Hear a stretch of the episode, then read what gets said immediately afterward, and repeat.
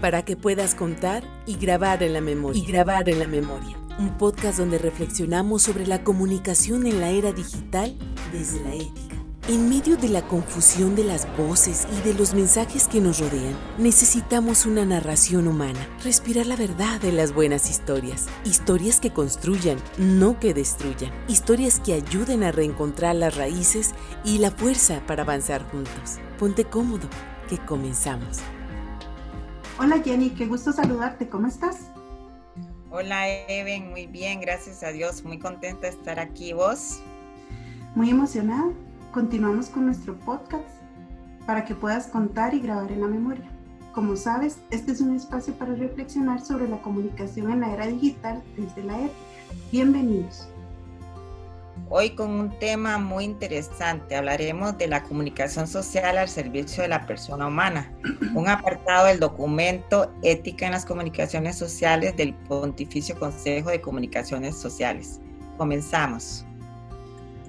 Jenny, ¿te habías cuestionado alguna vez al servicio de quién y de qué deben estar los medios de comunicación social? Ay, la verdad me he preguntado muchas veces, pero, pero no, no sé, a veces se cuestiona uno realmente a servicio de que si es de la persona o si es el servicio del dinero.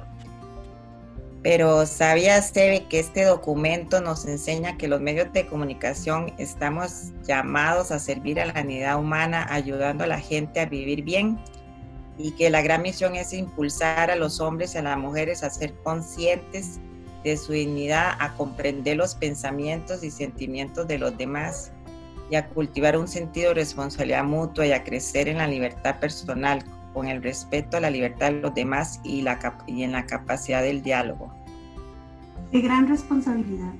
Es por eso, y considerando que la comunicación social tiene un inmenso poder para promover la felicidad del hombre y su realización, que nuestra conversación de hoy se centrará en resaltar algunos de los beneficios en los distintos ámbitos económico, político, cultural, educativo y religioso nos ofrecen los medios de comunicación social cuando se ponen al servicio de la persona humana. Uno de los temas que me cautivó de este, de este documento es el económico. Los medios de comunicación social desempeñan un papel indispensable en una economía de mercado. Por ejemplo, la comunicación social sostiene los negocios y el comercio. Es cierto eso, Evelyn, porque ¿qué harían los negocios y el comercio sin anuncios? También contribuye a estimular el progreso económico, el empleo, la prosperidad. Ahora todo se encuentra en las redes sociales, ¿verdad? Bolsa de trabajos, cuanto negocio se emprenda se debe publicar, pues de lo contrario no prospera. Claro, y es que todo eso promueve mejoras en la calidad de los bienes y servicios existentes y también el desarrollo de nuevos productos y servicios. Fomenta también la competencia responsable y permite que la gente se mantenga informada para elegir mejor sus necesidades, dándole a conocer la disponibilidad y las características de los productos. Es importante señalar que los complejos sistemas económicos nacionales e internacionales actuales no podrían funcionar sin los medios de comunicación.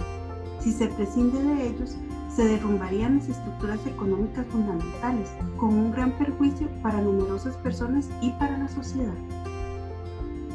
Y lo hemos visto con la pandemia, muchos comercios han tenido que cerrar, las fronteras se cerraron, el comercio en general ha sufrido graves consecuencias, afectando a muchas familias. Algunas de estas personas han encontrado en Internet y en las redes sociales una salida de la crisis, transformando sus negocios a digitales o creando nuevos emprendimientos promocionados en redes sociales para sacar a sus familias adelante.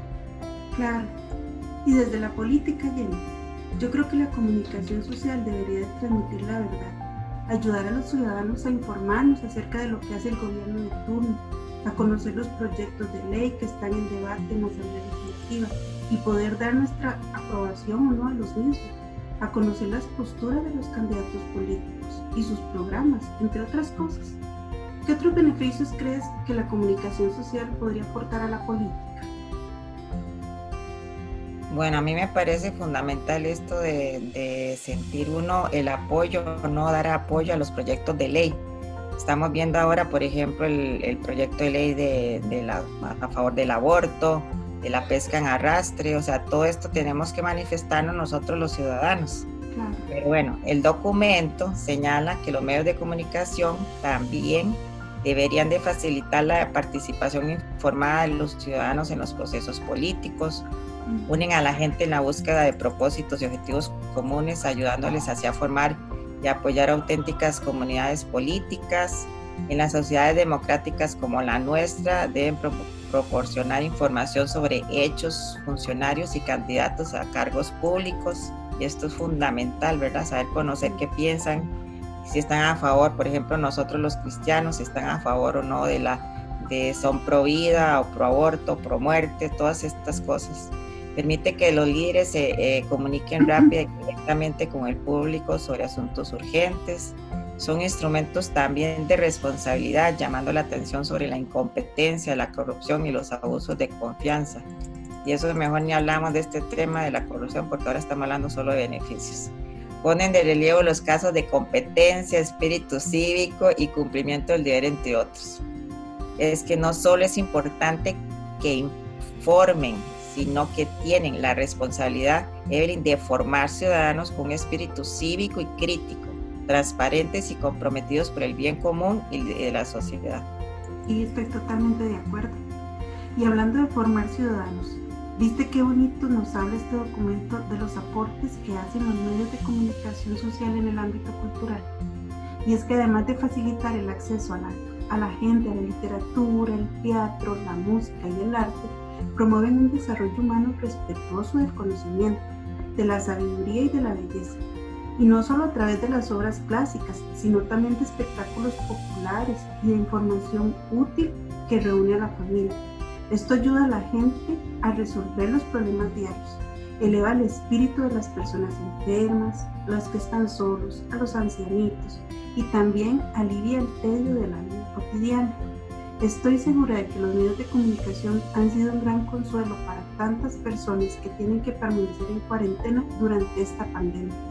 Los mantiene entretenidos y conectados con el mundo muy cierto también. Y la comunicación social hace posible también que los grupos étnicos estimen y celebren sus tradiciones culturales, compartiéndolas con los demás y transmitiéndolas a las nuevas generaciones. De este modo introducen a los niños y a los jóvenes en su patrimonio cultural. los comunicadores, como los artistas, sirven al bien común preservando y enriqueciendo el patrimonio cultural de las naciones y de los pueblos. Eso nos lleva a uno de los ámbitos más importantes que es el educativo, y es que los beneficios que los medios de comunicación han aportado en educación son muchos. Si nos pusiéramos aquí a leer todo lo que indica, o, serían, bueno, se nos va el, el tiempo, pero entre ellos se han convertido en importantes instrumentos de educación desde la escuela hasta el lugar de trabajo y en muchas etapas de la vida. Son instrumentos educativos normales en muchas aulas y más allá de las paredes de las aulas, el Internet supera las barreras de la distancia y el alejamiento, ofreciendo la oportunidad de aprender a pobladores de áreas remotas, a los religiosos en conventos, a las personas obligadas a permanecer en su hogar. Especialmente en estos tiempos de pandemia, Evelyn, hemos, se ha evidenciado que no existen fronteras con Internet todos los que están involucrados en la educación y en la formación de las personas han tenido que recurrir a las plataformas digitales para poder continuar con los procesos educativos y eso lo hemos visto con nuestros hijos y en todo el mundo. Claro, estamos trabajando en casa y los niños recibiendo clases virtuales. Eso nos ha aliviado muchísimo el estrés de la pandemia. De igual manera, la vida religiosa de mucha gente se ha visto enriquecida por los medios de comunicación que permiten noticias, información de acontecimientos, ideas y personalidades del ámbito religioso los medios de comunicación se han convertido en un pilar para la utilización y la catequesis, como nosotros que estamos aprovechando este medio para darles a conocer a ustedes este documento tan valioso que nos brinda el Ministerio de la Iglesia Católica.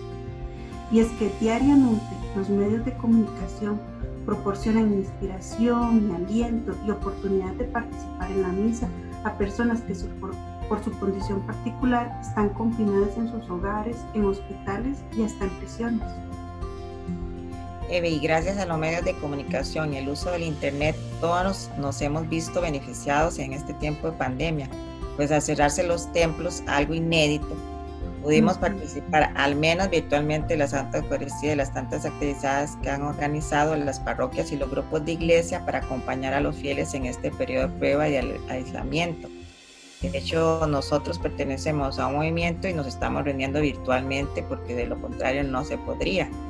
Y es que a lo largo de los años los medios de comunicación han llevado las, las palabras y las imágenes de las visitas pastorales del Santo Padre a miles de millones de personas que ven y en cierto sentido participan en importantes acontecimientos de la vida de la iglesia televisada regularmente por satélite desde Roma. Y eso nos demuestra lo impresionante, lo impresionante que es y a cuántas miles de personas se puede llegar a través de los medios de comunicación social. Y no es casualidad que este documento concluya mencionando que en todos estos ámbitos, el económico, el político, el cultural, educativo y religioso y en muchos más, los medios de comunicación pueden usarse para construir y apoyar a la comunidad humana.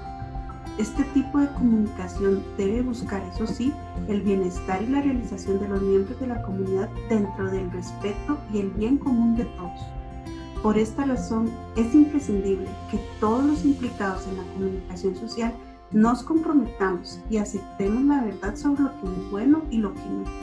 De este modo podremos cumplir nuestro deber, aquel que con tanto cariño nos recordó Juan Pablo II, que es atestiguar la verdad sobre la vida, sobre la dignidad humana y sobre el verdadero sentido de nuestra libertad y nuestra mutua independencia.